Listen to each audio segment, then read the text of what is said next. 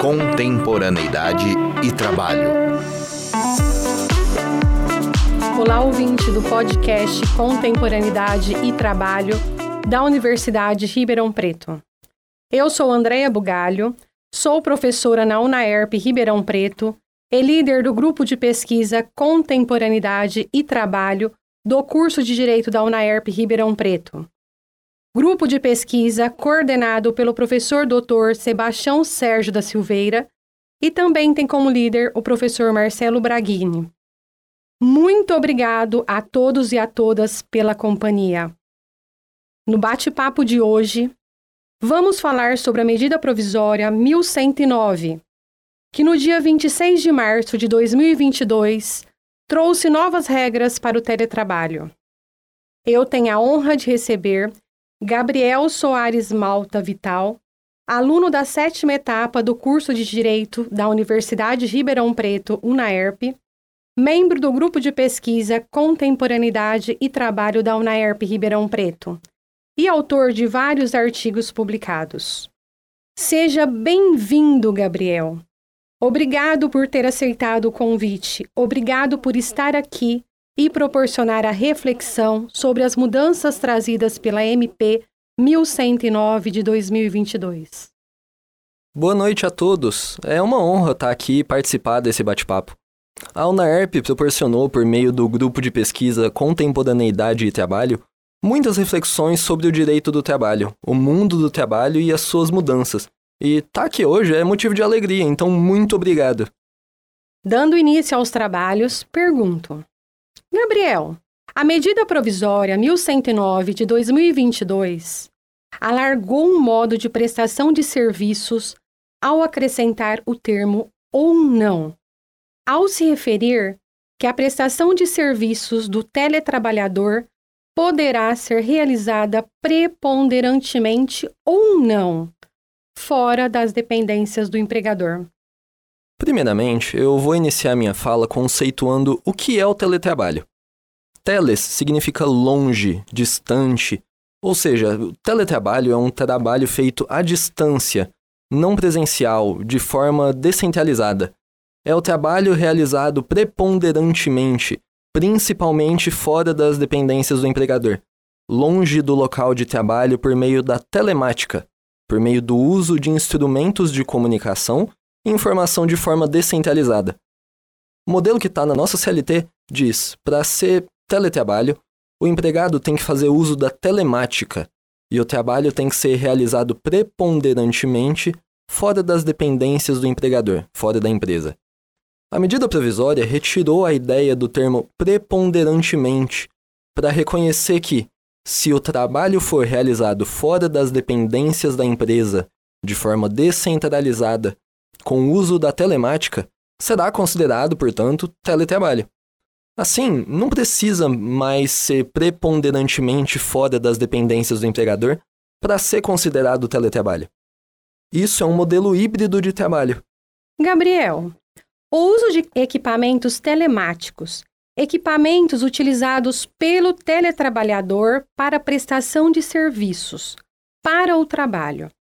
Pergunto: se esses equipamentos são utilizados para outras coisas, coisas que não seja trabalho, utilizados fora do trabalho, configura tempo à disposição? Para responder essa pergunta, vamos voltar para o conceito. O que é o teletrabalho? é um trabalho descentralizado e fora das dependências da empresa. Eu estou em teletrabalho quando eu faço uso das tecnologias da comunicação e informação.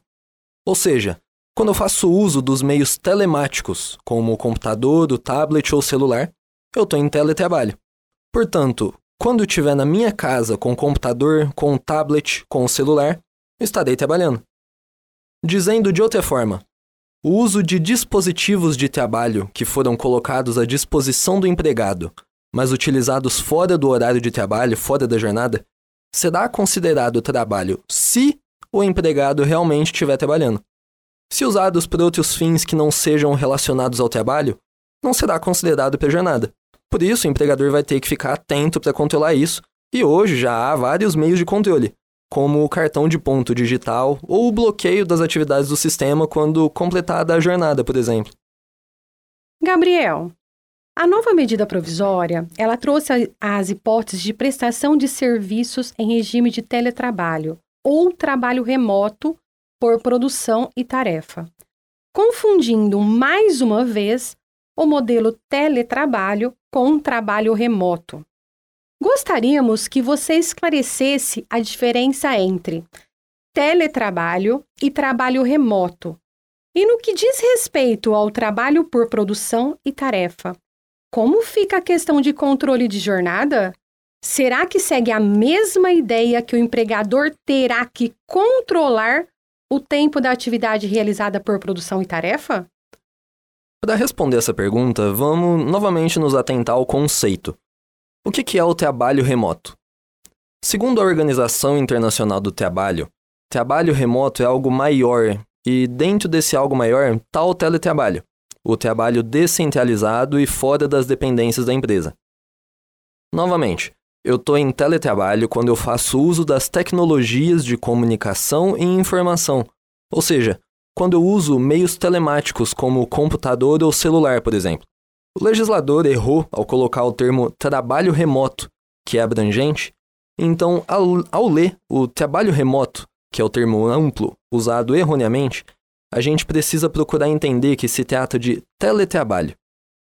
Eu estarei em teletrabalho quando estiver em casa, usando os meios telemáticos, a tecnologia do dia a dia, para fazer o meu trabalho. Todo o tempo que o empregado estiver trabalhando será contado como jornada de trabalho. Agora, entendemos que ao trabalho realizado por produção e tarefa, aplica-se a isenção do controle de jornada de trabalho.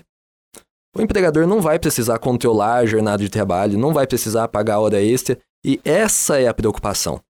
Como que isso vai se inserir na dinâmica empresarial? Vai ser bem complexa a gestão disso. A empresa com A empresa contrata o empregado para trabalhar no modelo de teletrabalho, e insere critérios de produtividade, trabalho por produção e tarefa. Gabriel, você tocou num ponto muito importante e, ao mesmo tempo, muito perigoso. A medida provisória adotou um caminho diferente, que não é o autogerenciamento, ou seja, não só o trabalho será realizado pelo modelo de teletrabalho, como o uso da telemática, da telemática como também teremos uma contratação isenta de controle de jornada, quando o trabalho a ser realizado for para produção ou tarefa. Gabriel, isso não remete à ideia de que, quanto mais o empregado trabalhar, quanto mais o empregado produzir em tempo recorde, antes do prazo ou no prazo, ele será remunerado por isso. Pergunto: essa ideia não coloca em risco o direito à desconexão?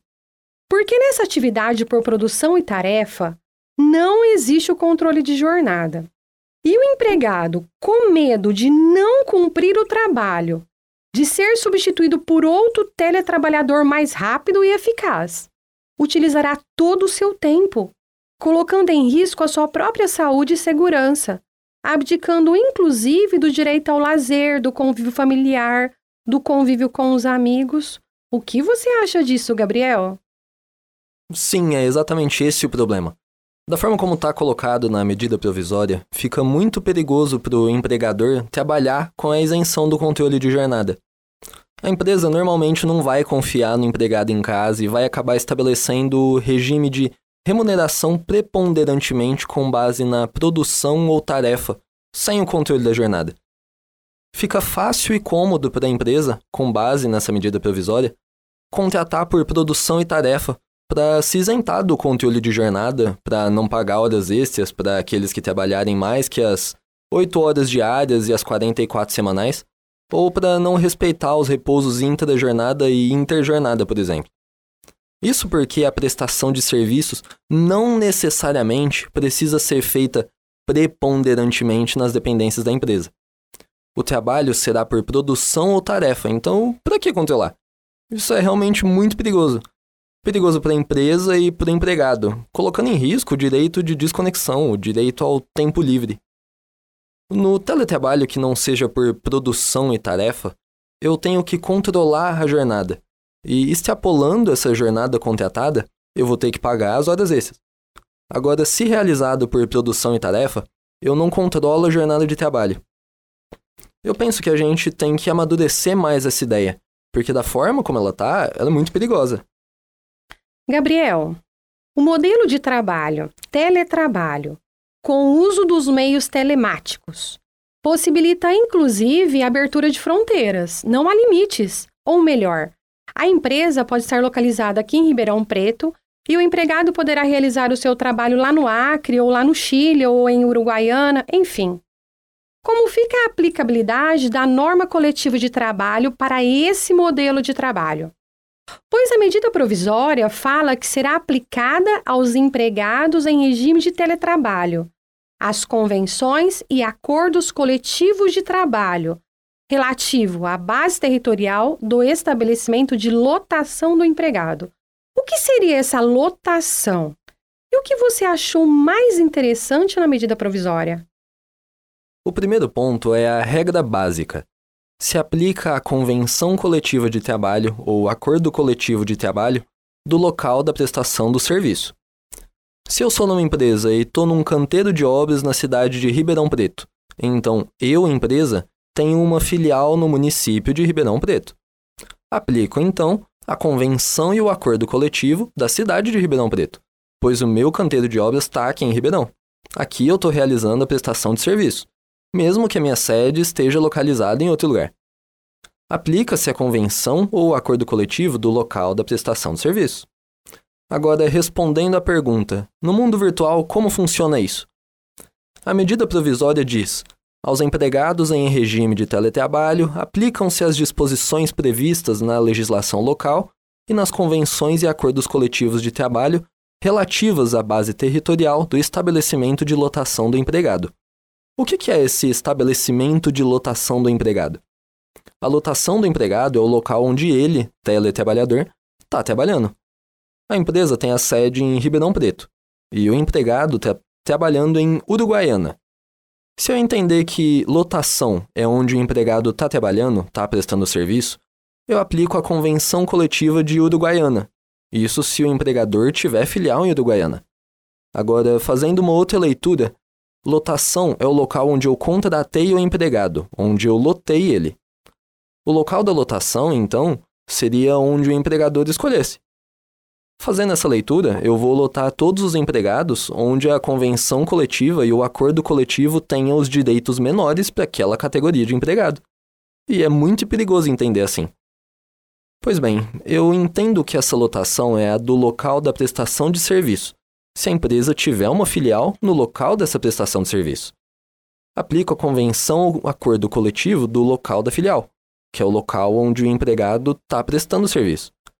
No exemplo da cidade de Uruguaiana, se a empresa não tem filial nessa cidade, aplica-se a convenção da sede da empresa, que é Ribeirão Preto.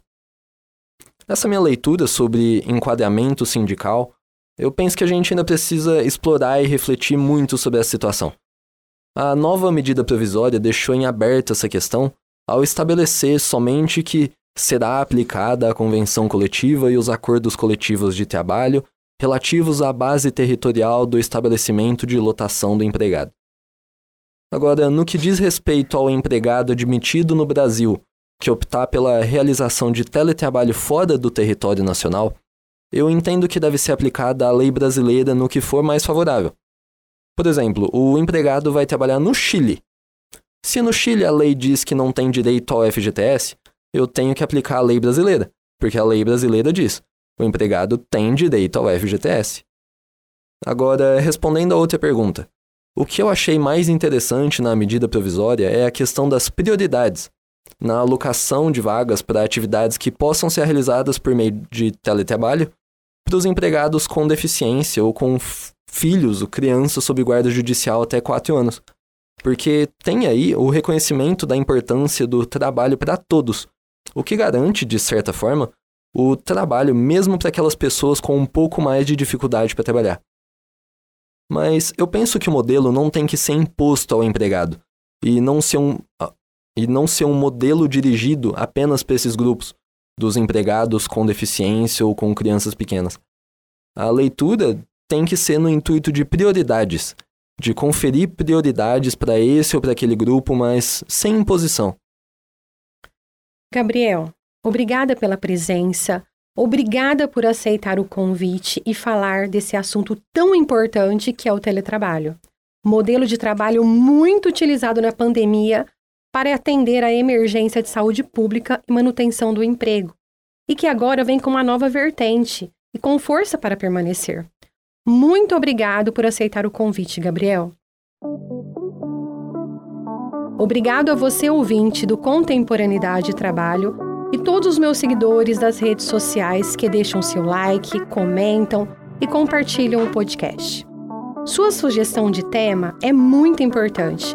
Estamos aqui para responder, para trazer reflexões e tirar as dúvidas de todos vocês, nossos ouvintes e seguidores. Até o próximo podcast. Esse será recheado de surpresas e temas palpitantes. Deem as sugestões. Queremos muito nos conectar com vocês, ouvintes. Nosso muito obrigado. Contemporaneidade e trabalho.